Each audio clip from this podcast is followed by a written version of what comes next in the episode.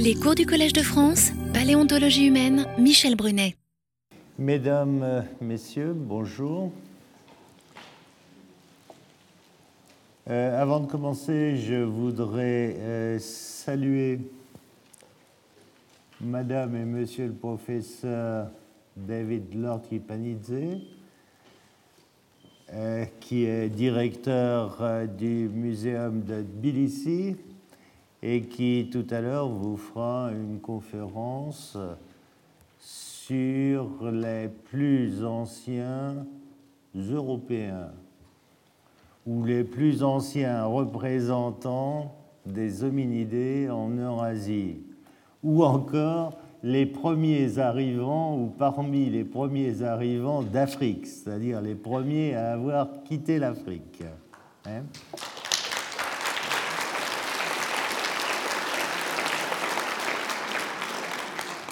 Alors, on peut effectivement le remercier parce qu'il vient de loin. Tbilissi, c'est pas la porte à côté.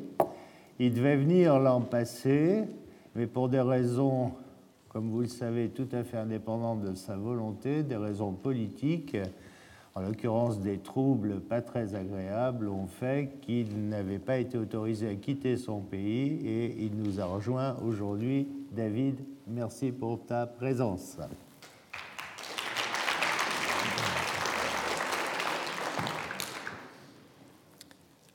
Euh, deuxième chose, euh, tout à l'heure, l'une d'entre vous est venue me voir, vous, madame, avec un- une feuille de journal en me disant Est-ce que vous pouvez commenter l'actualité? Alors, oui, bien sûr, on peut commenter l'actualité, on sera, on sera deux. Et donc vous pourrez avoir deux points de vue qui risquent peut-être même d'être différents.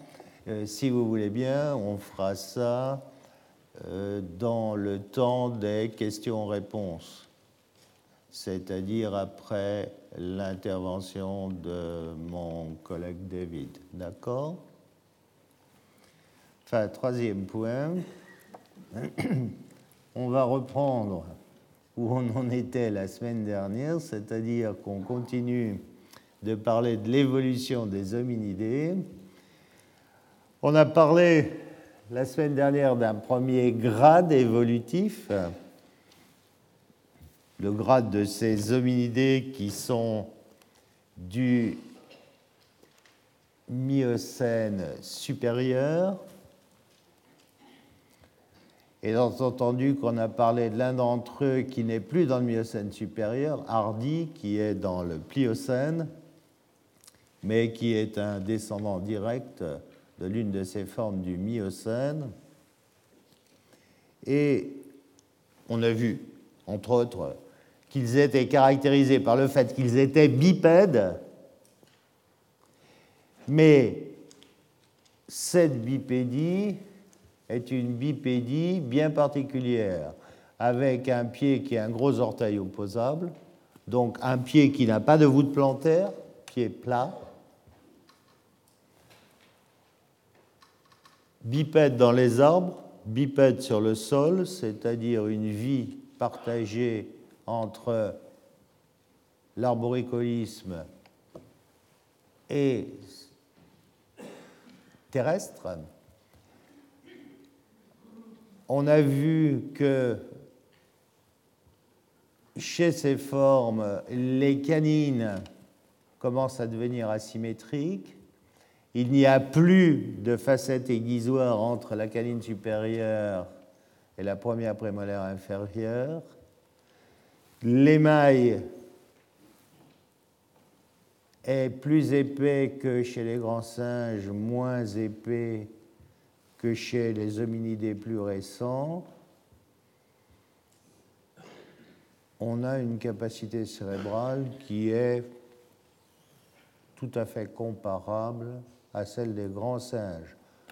Hardy, pour 50 kg, a une capacité cérébrale de moins de 350 cm3. Le grade suivant, eh bien, sont les australopithèques. Ces australopithèques sur cette carte que je vous ai déjà montrée de nombreuses fois, mais qui peut servir à bien des choses, les australopithèques forment l'équipe des bleus. Ah, c'est très à la mode en ce moment, non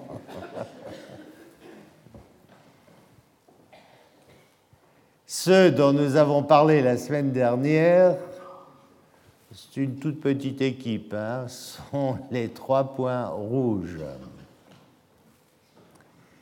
Alors vous remarquerez que les bleus, eh bien, on en connaît un certain nombre en Afrique du Sud, c'est là qu'on a trouvé les premiers. On en connaît beaucoup en Afrique orientale. Et puis, on en connaît un en Afrique centrale, en Afrique sahélienne, au Tchad.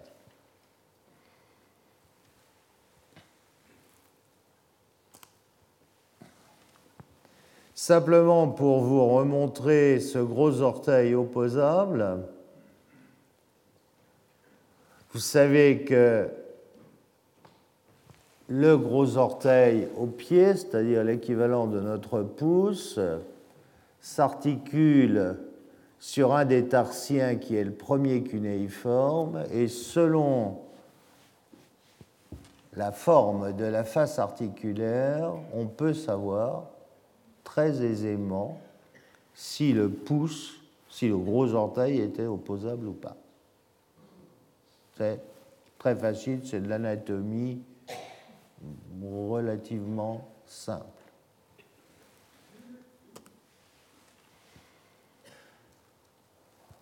Dans ce grade d'Australopithèque, les formes les mieux connues sont les sœurs et les frères de Lucie, c'est-à-dire Australopithecus afarensis. Ce sont des formes qui sont connues entre 3 millions 8 3 millions 8, c'est en Tanzanie, les plus anciens. Et un peu plus récente que 3 millions, peut-être 2 millions 8, on est alors en Éthiopie.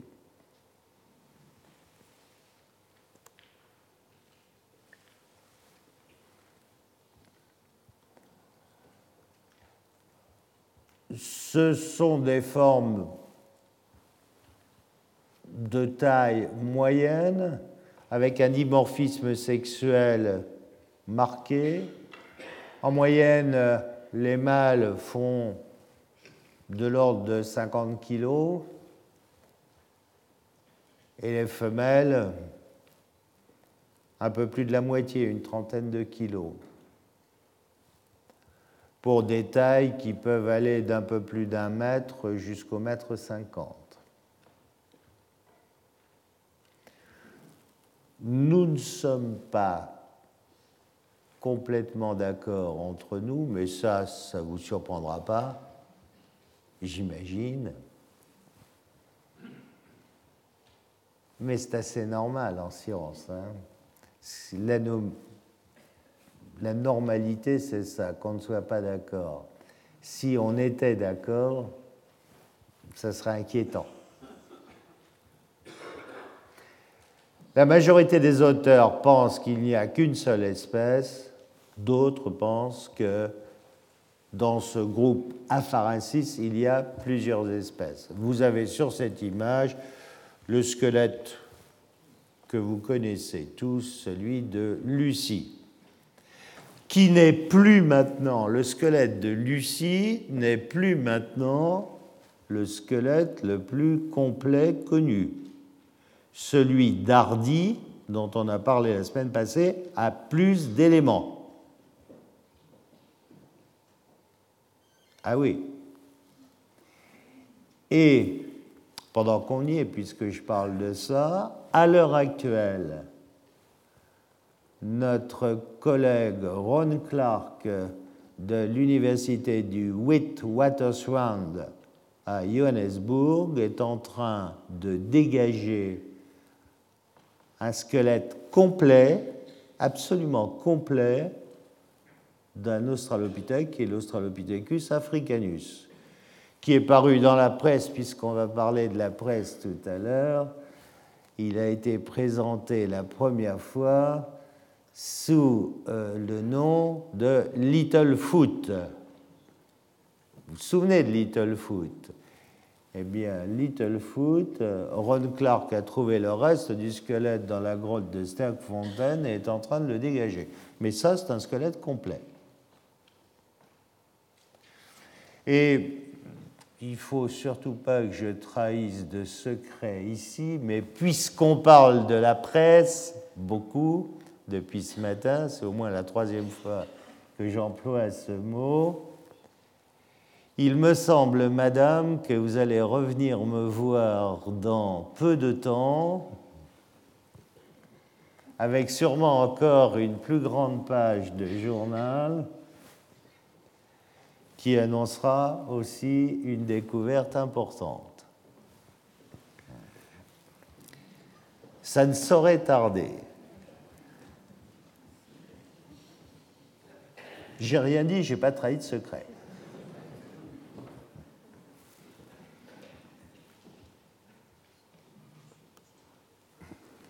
Ces australopithèques, voilà globalement d'où ils viennent. Le premier d'entre eux a été trouvé en 1924, a été décrit en 25 par un jeune médecin, Raymond Dart. Il vient de la carrière de Tang, en Afrique du Sud, ici. C'était l'enfant de Tang. Puis les découvertes se sont succédées en Afrique du Sud. À partir de 1959, les découvertes se sont succédées d'abord en Tanzanie, puis dans le reste de l'Afrique orientale. C'est là où on en le connaît le plus.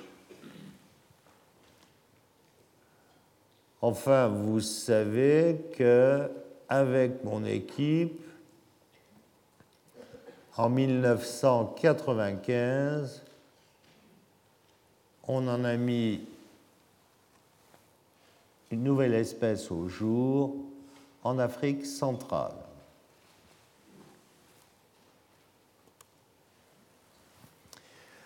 Vous voyez qu'il est assez rare de pouvoir vous présenter des, des images où vous avez autant de restes en si peu de place.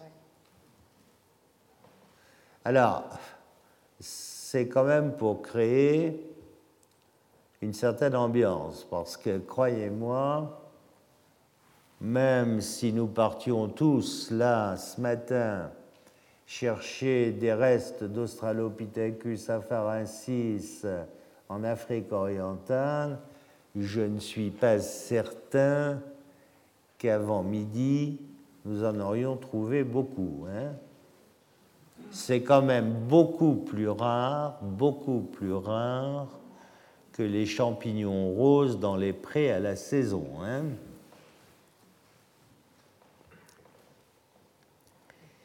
Alors, quelles sont les caractéristiques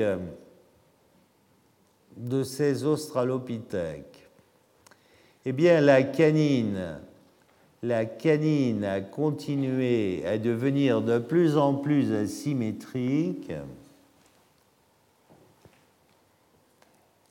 elle continuait à se réduire. Maintenant, elle est complètement à la hauteur des incisives. Elle a d'ailleurs la forme d'une incisive.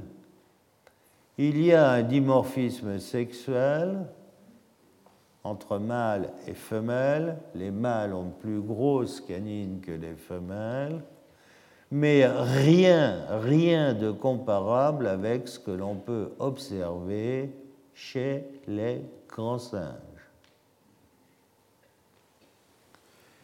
Ces australopithèques, contrairement aux hommes modernes, qui ont un menton, vous voyez le menton ici en bas, là, ces australopithèques sont des hominidés sans menton avoir un menton est une caractéristique très très moderne et très récente. Ces australopithèques ont des dents qui sont recouvertes d'une couche d'émail très épaisse.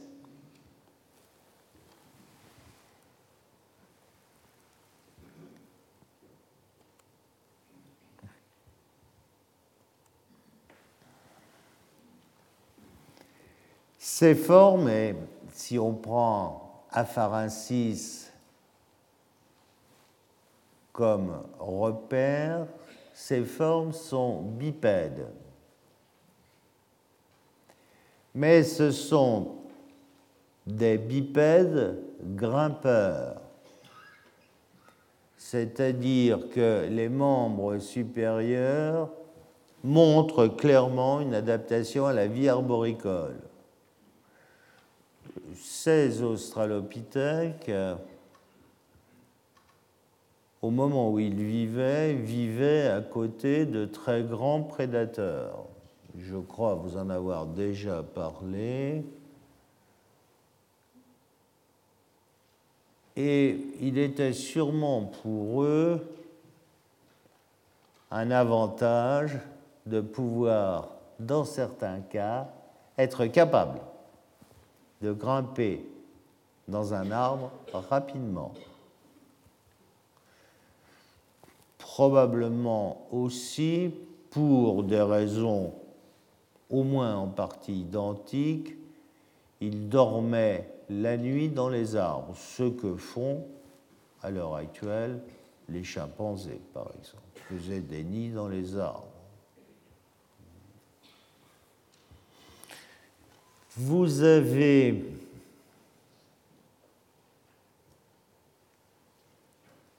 ici à droite des phalanges d'Australopithèques ici, de chimpanzés et du genre Homo.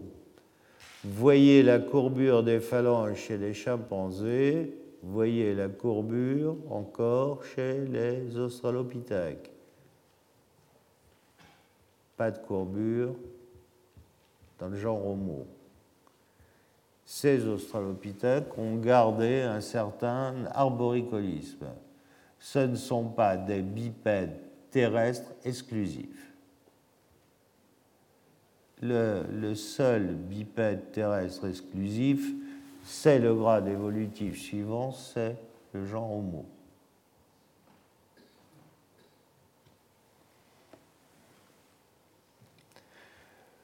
Sur cette image, il y a le jeune individu de Dikika, mais bon, je ne vous en dirai rien de plus. Mon collègue Zerey, la semaine dernière, vous en a parlé, vous l'a présenté très largement.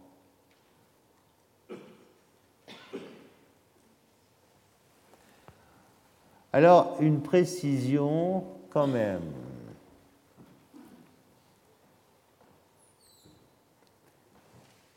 Je vous ai dit et redit ce matin, le grade évolutif des hominidés du Miocène supérieur semble caractérisé, entre autres, par le fait que, au pied, le gros orteil soit opposable.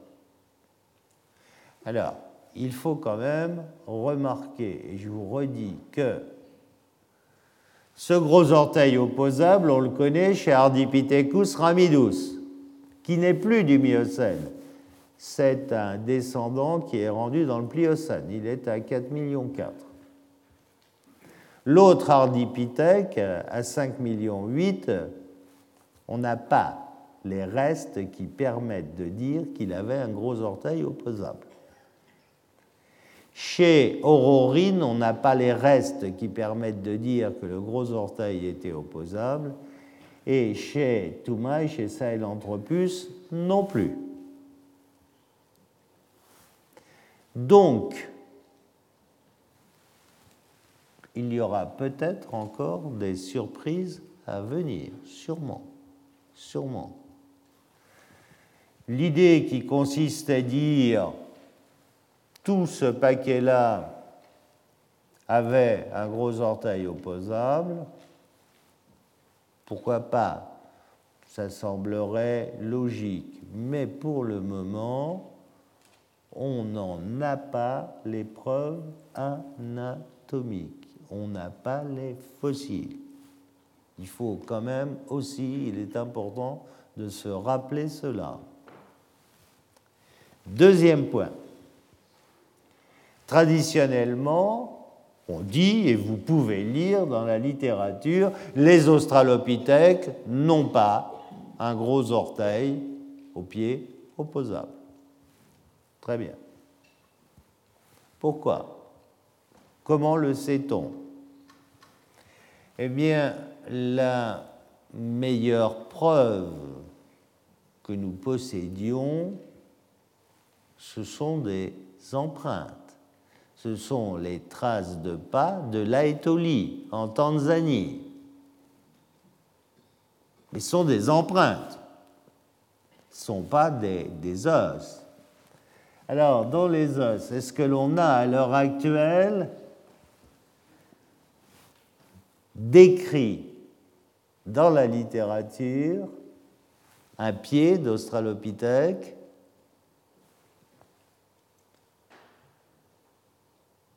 qui permet de dire à coup sûr cet hominidé avait un gros orteil opposable.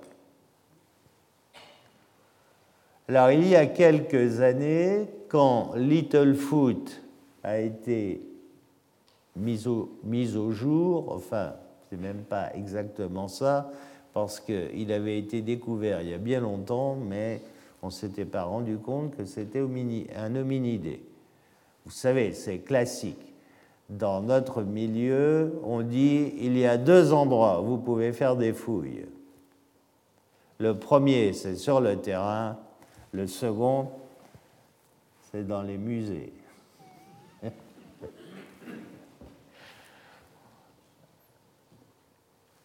Littlefoot a été retrouvé de cette manière et dans, au moment de l'annonce, il avait été annoncé avec un gros orteil opposable.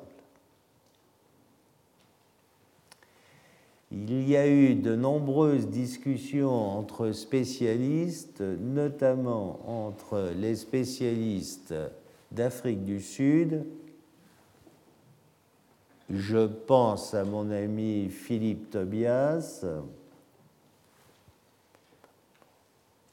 et des spécialistes américains. Je pense notamment à un autre ami qui malheureusement nous a quittés, Francis Clark Howell. J'ai assisté un jour c'est simplement un témoignage.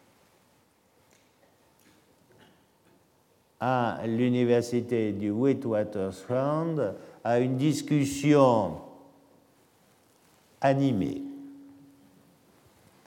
entre l'un et l'autre,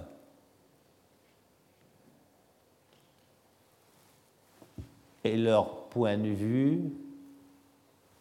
était radicalement opposé si je peux m'exprimer ainsi. L'un disant que le gros orteil était opposable, l'autre disant l'inverse. Bon, je crois que là, la réponse viendra quand le dégagement du squelette complet sera terminé. Mais à vrai dire, à l'heure actuelle, à ma connaissance, je ne vois pas ce qui a été décrit qui permet de le dire de manière sûre, à part des empreintes. Ces empreintes sont effectivement des empreintes d'un pied où le gros orteil n'est pas opposable, ou ne semble pas opposable. Donc, vous voyez la fragilité Et toujours la même chose, le manque de matériel. Nous n'avons pas assez de fossiles et trop souvent, bien souvent, nous voulons faire dire plus que les fossiles ne peuvent dire. Donc, euh, prudence, prudence.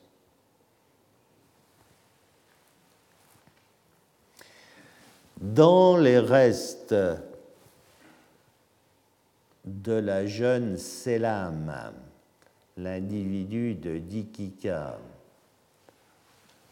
il y a des restes de pieds qui, comme vous l'a dit mon collègue, je vous le rappelle puisqu'on en parle là, quand ils seront dégagés et préparés, permettront de dire si Selam avait ou non un gros orteil opposable. Pour le moment, ce qui est retenu, les australopithèques n'ont pas de gros orteils opposables.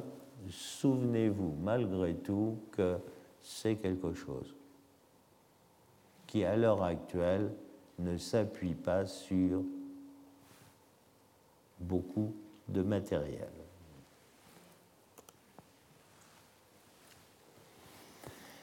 Alors, ces australopithèques, ils ont des incisives et des canines petites. Il n'y a pas, comme je vous l'ai dit, de complexe aiguisoire, c'est-à-dire que canine supérieure, premier prémolaire inférieur ne forment plus de complexe aiguisoire. Donc la première prémolaire inférieure n'a plus de facette aiguisoire. Les dents jugales sont plutôt bulbeuses avec un émail épais.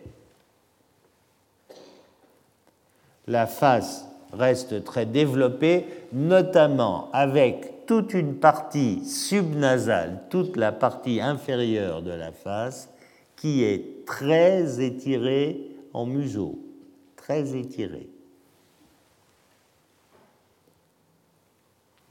Le cerveau reste définitivement de petite taille, autour de 400 cm3.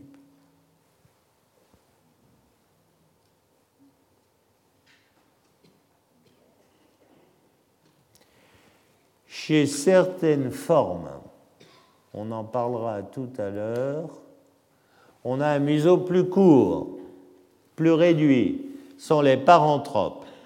Alors, est-ce que les paranthropes doivent rester dans le grade australopithèque ou est-ce qu'on doit les sortir et en faire un grade paranthrope? On en parlera tout à l'heure. Ces paranthropes, eux, ont la partie subnasale de la face qui est courte.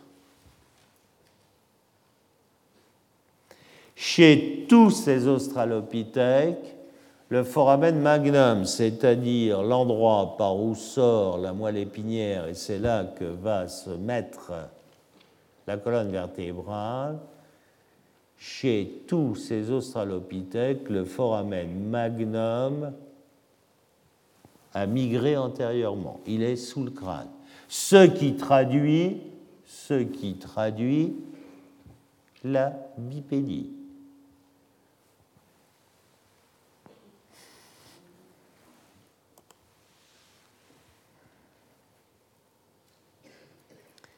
Alors, si vous regardez les âges, eh bien, vous voyez que les plus anciens connus sont à 4 millions 2, les plus récents à 1 million d'années. Mais à 1 million d'années, ce sont des paranthropes.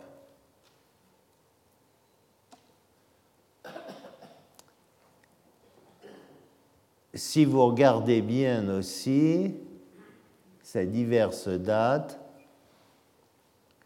eh bien, ces dates impliquent que certaines espèces ont des zones de recouvrement, c'est-à-dire qu'à certains moments, vous aviez plusieurs espèces d'hominidés qui étaient connues, qui vivaient.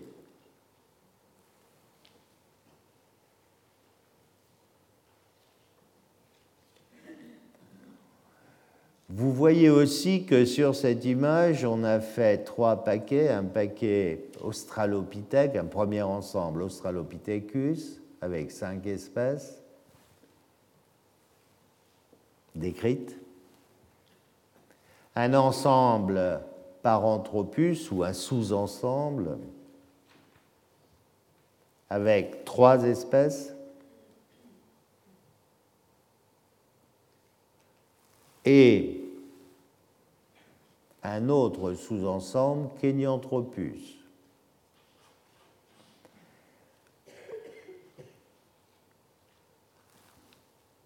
Alors là encore, nous ne sommes pas d'accord entre nous.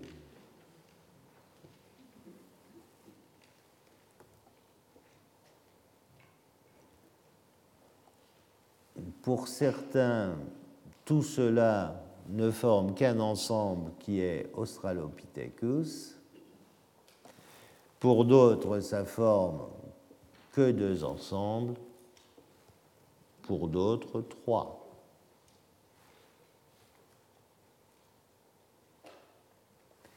Alors, nos collègues anglophones américains dans le métier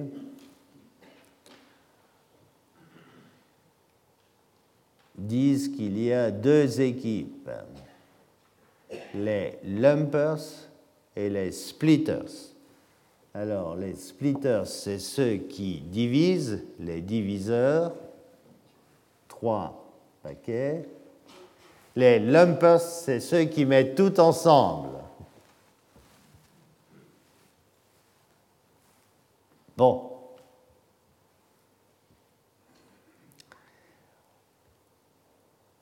Je dirai un mot tout à l'heure de ce que l'on peut en penser.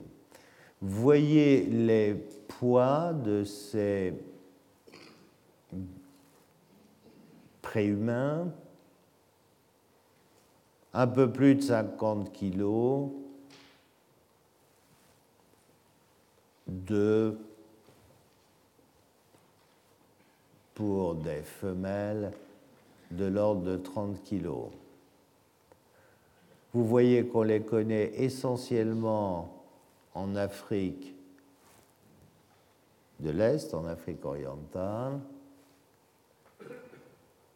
On les connaît aussi en Afrique du Sud. Et l'un d'entre eux, seulement un pour le moment, mais il en viendra d'autres, est connu en Afrique centrale. Euh, qu'est-ce que c'est qu'un hominidé myopliocène? Qu'est-ce que c'est qu'un australopithèque? On fait compte quelle est la diagnose d'un hominidé?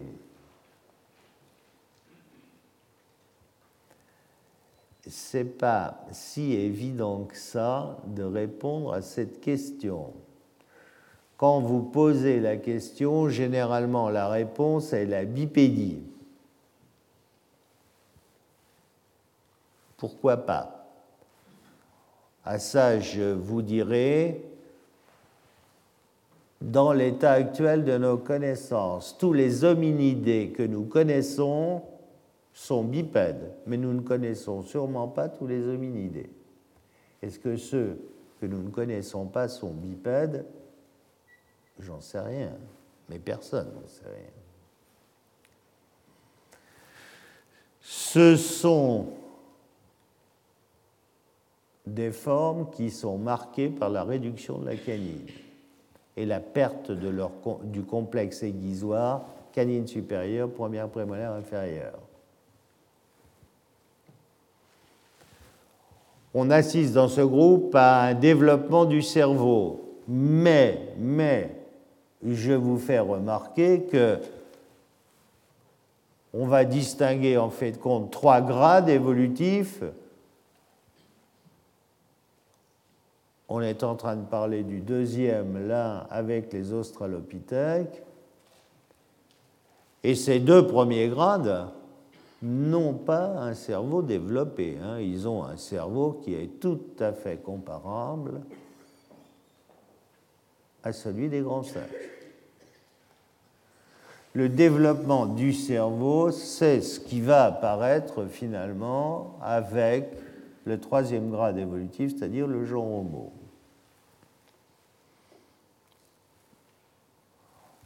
On assiste avec les changements climatiques parce qu'il n'y a, a pas que maintenant qu'il y a des changements climatiques. Notre histoire, à nous, les humains, est très marquée par les changements climatiques. Eh bien, on s'adapte à de nouveaux environnements, ce qui veut dire S'adapter veut dire, dans ce cas précis, adapter son régime alimentaire. Et forcément, quand vous vivez dans la forêt tropicale humide où vous mangez des fruits mûrs et des feuilles tendres, vous n'avez pas besoin des mêmes dents que lorsque vous vivez dans des zones plus sèches, plus ouvertes, où vous avez une certaine saisonnalité, avec une bonne saison pour la nourriture et une mauvaise saison, vous allez être conduit à manger, à diversifier votre menu et à manger des choses plus coriaces, plus dures. On assiste dans notre groupe, dans notre famille, on assiste à l'augmentation de l'épaisseur de la couche d'émail sur les dents. Et ça, c'est une réponse à ce que j'ai dit avant. C'est de fait une réponse à des changements climatiques qui vont entraîner des changements de régime alimentaire. La bipédie, j'en ai parlé. La réduction de la face.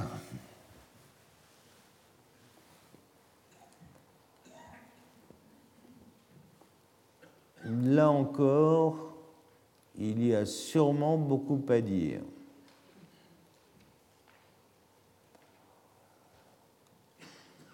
Je pense que un hominidé du Miocène supérieur comme Toumaï, qui a une phase subnasale très raccourcie, c'est le caractère primitif.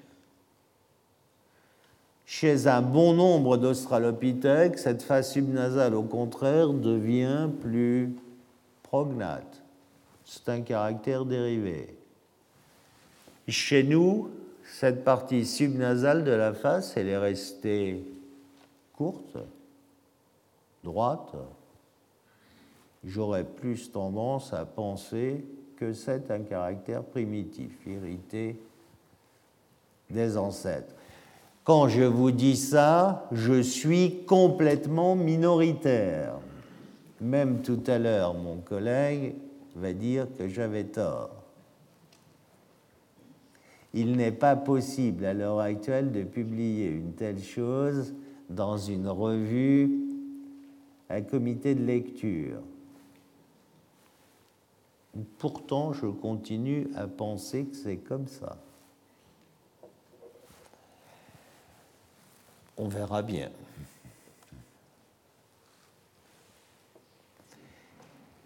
La bipédie entraîne obligatoirement un certain nombre de dispositions nouvelles, dont la position du foramen magnum sous le crâne.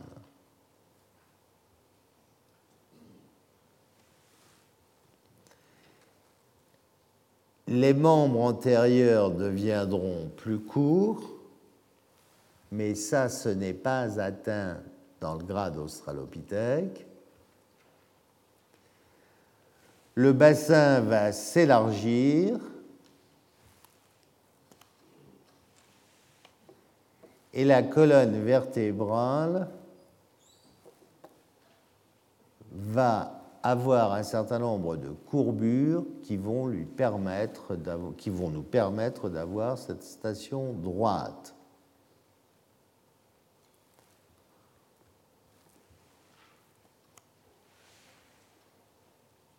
Vous voyez qu'entre un bassin de chimpanzé qui est là, en haut et à gauche,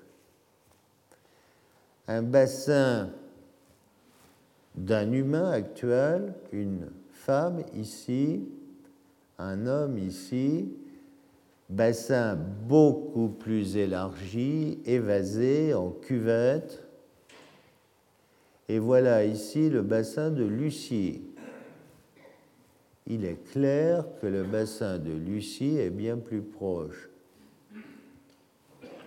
d'un bassin humain que d'un bassin de chimpanzé. Mais ces trois-là appartiennent à, à des formes bipèdes, alors que celui-là, c'est quadrupède, arboricole quadrupède, complètement différent, complètement différent. Quand cette station droite bipède entraîne forcément des modifications au niveau des os. Et regardez par exemple au niveau du col du fémur.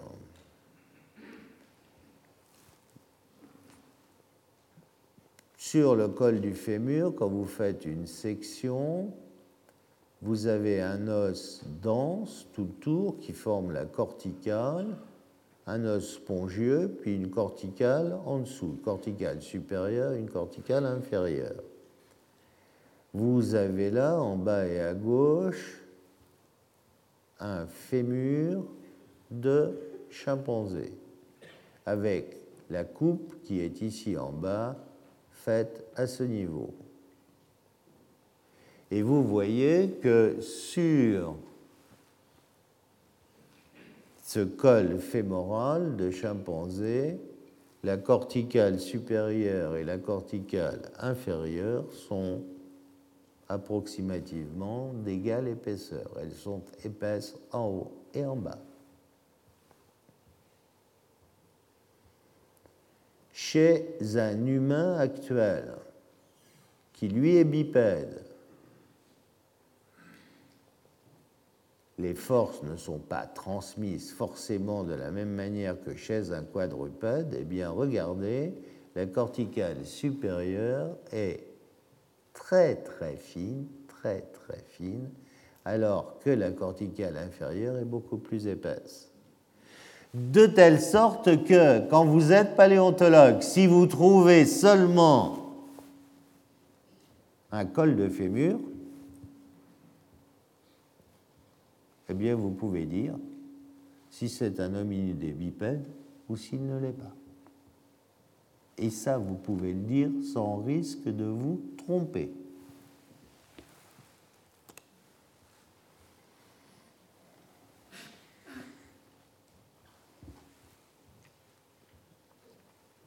Ce schéma est là pour vous montrer que une autre adaptation à la bipédie dans le membre inférieur est le fait que les deux genoux se rapprochent, le tibia restant vertical.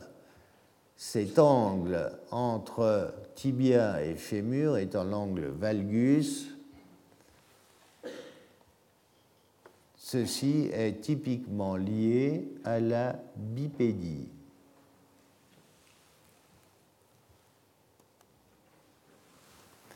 Vous avez la même chose ici. Chez un humain actuel, chez un grand singe actuel et chez un apharensis. Vous retrouvez les bassins de tout à l'heure avec ici le bassin de Lucie et l'insertion des gluteus, des muscles fessiers.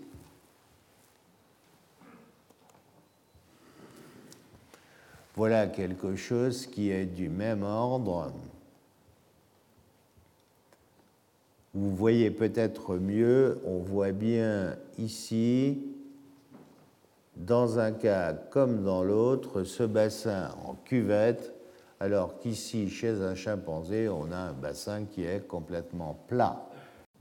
Vous voyez les différences de proportion entre Lucie et un Homo erectus. Mais regardez à droite, quand vous remettez Lucie à la taille de l'Homo erectus,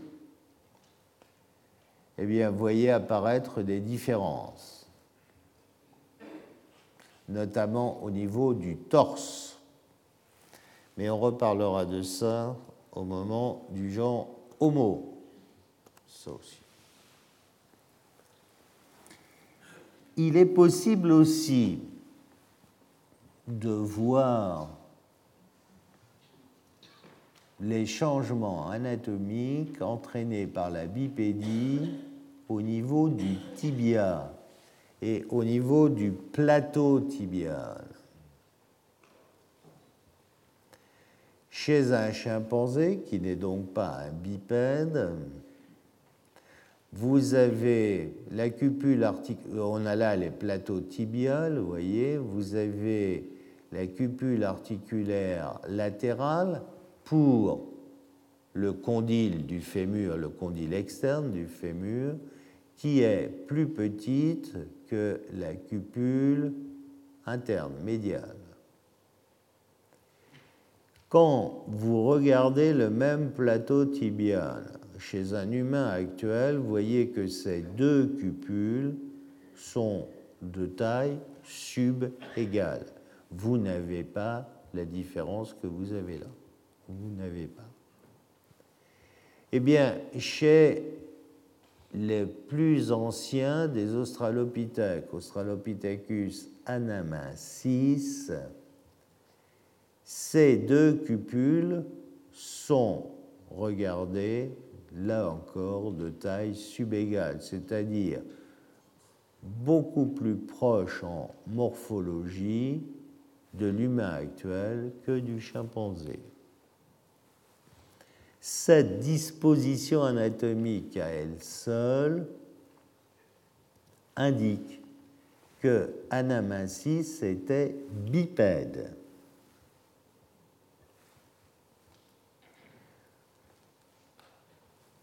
Un autre moyen, une autre observation, c'est l'angle qui est fait par la diaphyse du tibia et le plateau.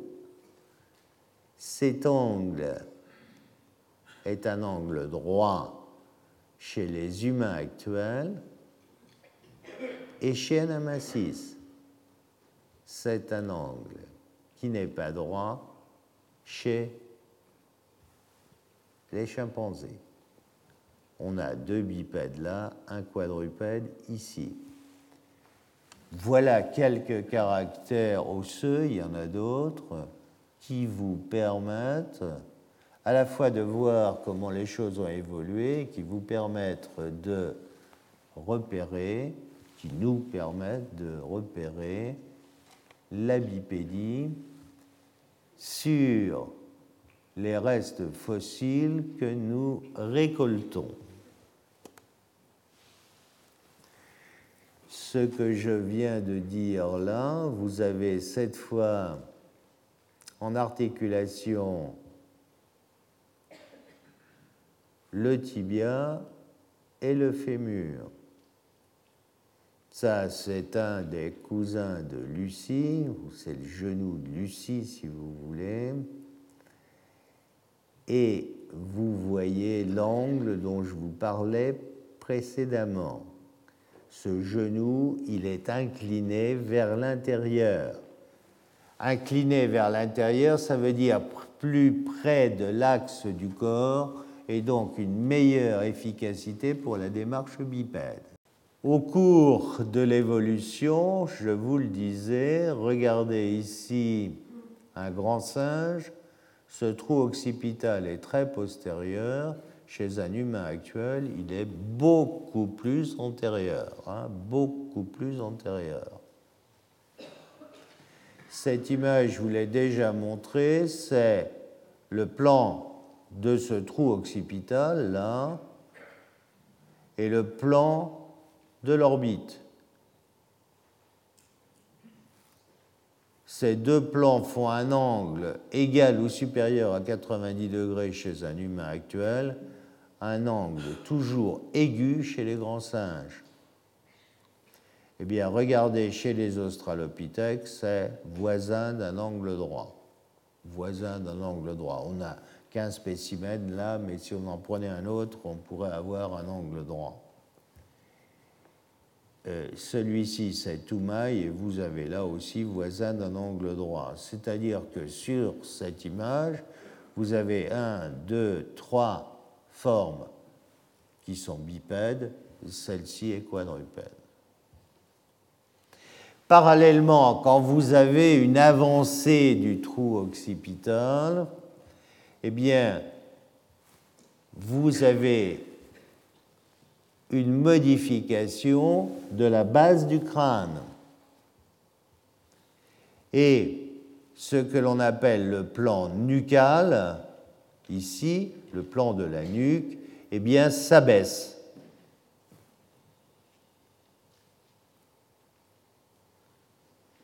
Et vous pouvez très bien voir ça, cette évolution, entre un individu comme Toumaï, un australopithèque et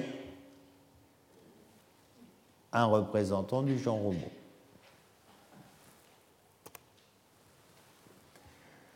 Sur cette image en bas et à gauche, c'est Miv Liki, qui est l'auteur de la découverte d'Australopithecus anamensis au Kenya, sur les bords du lac Turkana. Vous voyez, c'est un bel endroit, c'est joli comme tout. Voilà cette Anamensis. Anamensis est le plus primitif des australopithèques. Alors, primitif, regardez. Regardez sa mâchoire inférieure, regardez le profil antérieur, très incliné vers l'arrière. On est très loin, mais vraiment très loin de la situation qui est la nôtre avec un menton. Hein. Non seulement là, il n'y a pas de menton, mais en plus, le profil est très fuyant vers l'arrière.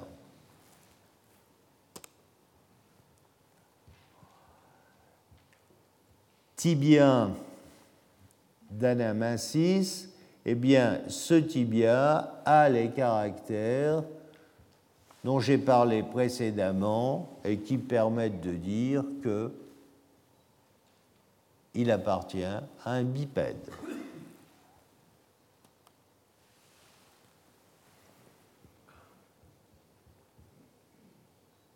On vient de parler de ces formes-là.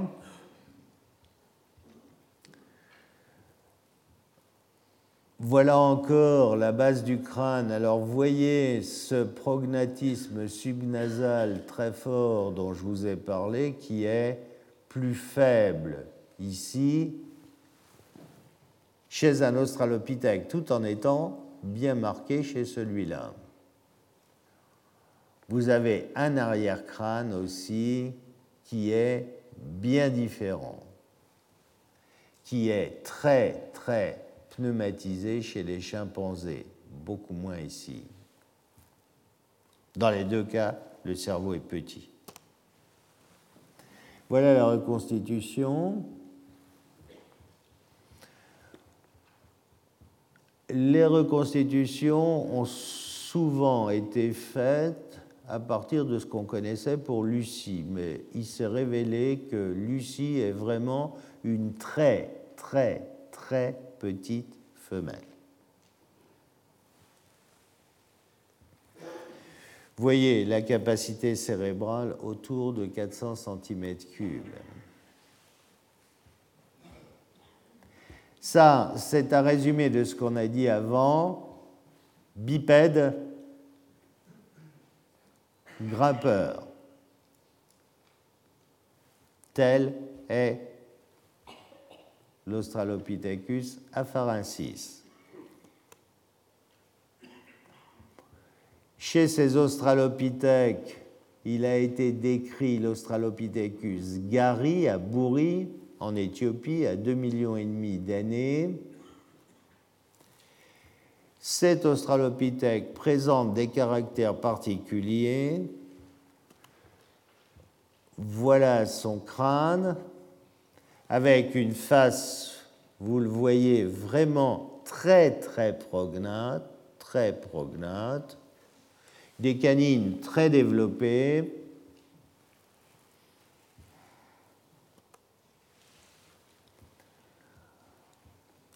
Euh, ces auteurs veulent en faire un ancêtre direct du genre Homo. C'est une hypothèse qui, à mon sens, méritera d'être confirmée par d'autres matériels. Cette hypothèse a été faite, à mon sens, essentiellement parce que, parce que, associé à l'Australopithèque Gary, vous trouvez des artefacts.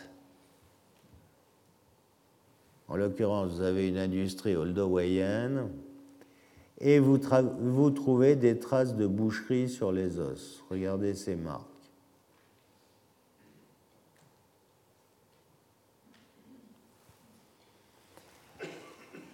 Euh, là encore se pose la question de savoir est-ce cet hominidé-là qui l'a fait ou est-ce un autre? Comme on n'en connaît qu'un dans le site, on peut penser que c'est celui-là. Est-ce que c'est suffisant pour dire que c'est l'ancêtre du genre Homo? Sûrement pas. Bon, pour le moment, ça reste une hypothèse. Là encore, vous remarquerez que la capacité cérébrale est relativement réduite, 450 cm3. Voilà d'autres traces de boucherie. Hein. Juste un mot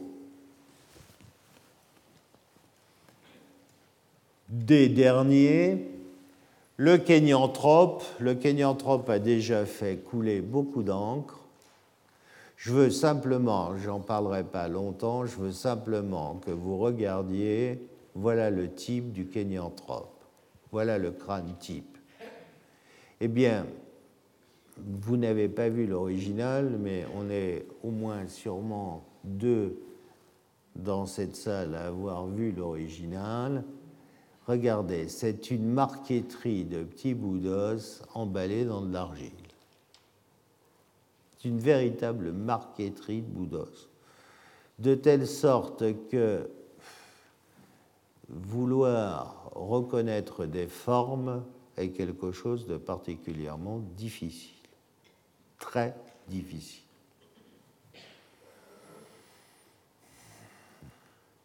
Alors, à partir de là, est-ce que c'est un taxon valable? Est-ce que c'est une forme valable? On peut se poser la question. On peut se poser la question si ce n'est pas tout simplement un représentant d'Apharensis aussi. On peut. On peut se poser une autre question puisque Kenyanthropus platyops. Pourquoi? Parce qu'il était à face plate. Mais vous avez un Homo rudolfensis qui est à face plate aussi, alors, mais qui est plus récent. Alors celui-là pourra en être l'ancêtre. Mais vous voyez, on bute sur une chose, c'est ce crâne. Que peut-on dire de ce crâne? Il y a de très nombreuses controverses autour, très nombreuses, et on est bien sûr ici dans l'incapacité la plus totale à les résoudre. Ce que je peux vous dire, c'est que des hominidés à face plate à 3 millions et demi d'années, ça existe. Et j'en connais au moins un en Afrique centrale. C'est Australopithecus barrel-ghazali. Regardez sur ce scanner de la mâchoire inférieure, regardez comment l'avant est complètement plat, mais vraiment complètement plat. Et là, la mâchoire, elle n'est pas déformée. Hein. Elle n'est vraiment pas déformée. Alors, j'aurais plutôt tendance à dire que dans l'état actuel de nos connaissances, le premier platyops connu, eh bien, c'est Abel, en Afrique centrale. Forcément, quand on dit ça, ça entraîne un certain nombre de conséquences qu'on ne peut pas traiter là non plus, mais vous voyez, là encore, se posent un certain nombre de questions. Je voudrais au passage vous faire revoir ces canines asymétriques d'Australopithèque, cette d'Abel est vraiment très belle, usée par la pointe à la même hauteur que les incisives, avec ici une crête linguale bifide. Là encore, cette seule dent, cette seule dent telle qu'elle est là, cette seule couronne, vous permet, par son anatomie d'affirmer que vous êtes en présence d'un hominidé de grade australopithèque.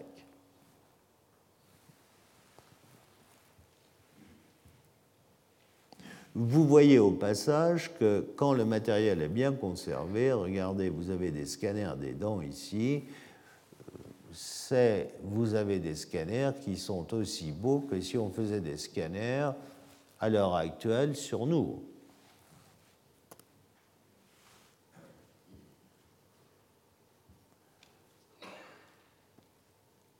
Regardez cette symphyse d'Abel, elle est là encore. Voyez cet hominidé a une symphyse aussi très particulière, très différente par exemple d'une symphyse d'Anapharensis.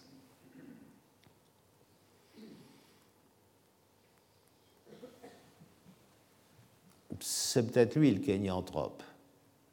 Le seul problème, c'est que le kénianthrope décrit, on connaît un crâne qui est en très mauvais état, et Abel, on ne connaît pas du tout de crâne, on connaît qu'un morceau de mâchoire.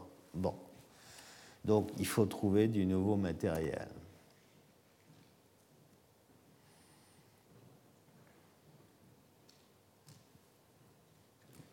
Juste un mot pour conclure.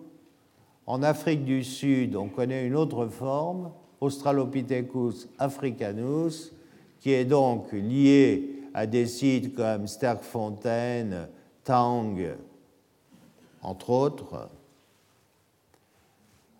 Le plus célèbre, c'est l'enfant de Tang, qui est connu là. C'est un jeune enfant avec sa première molaire, la molaire de 6 ans chez nous. C'est l'âme la petite fille qui vous a été présentée la semaine passée n'avait pas encore sa première molaire, hein, était plus jeune.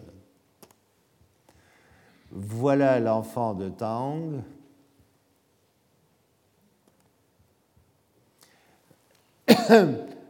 voilà un australopithèque célèbre d'Afrique du Sud, Mrs. Pless. Vous remarquerez, là encore, ce prognatisme subnasal. Par contre, vous avez un basicrâne très dérivé, avec un trou occipital qui est très migré vers l'avant, situé très en avant.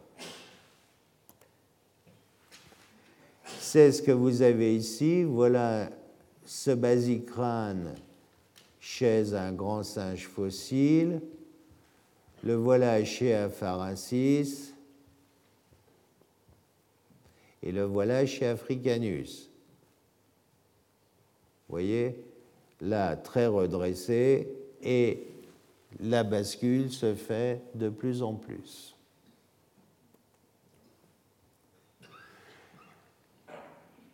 Nous parlerons la semaine prochaine avec le genre Homo des paranthropes.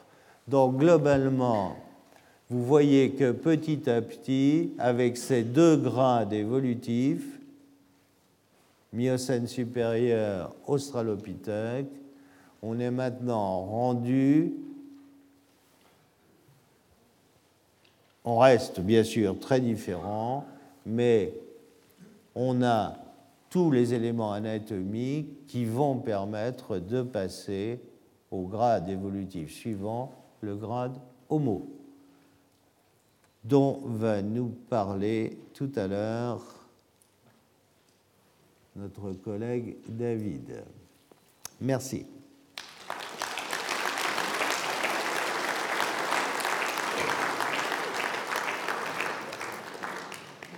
Retrouvez tous les contenus du Collège de France sur www.colège-2-france.fr.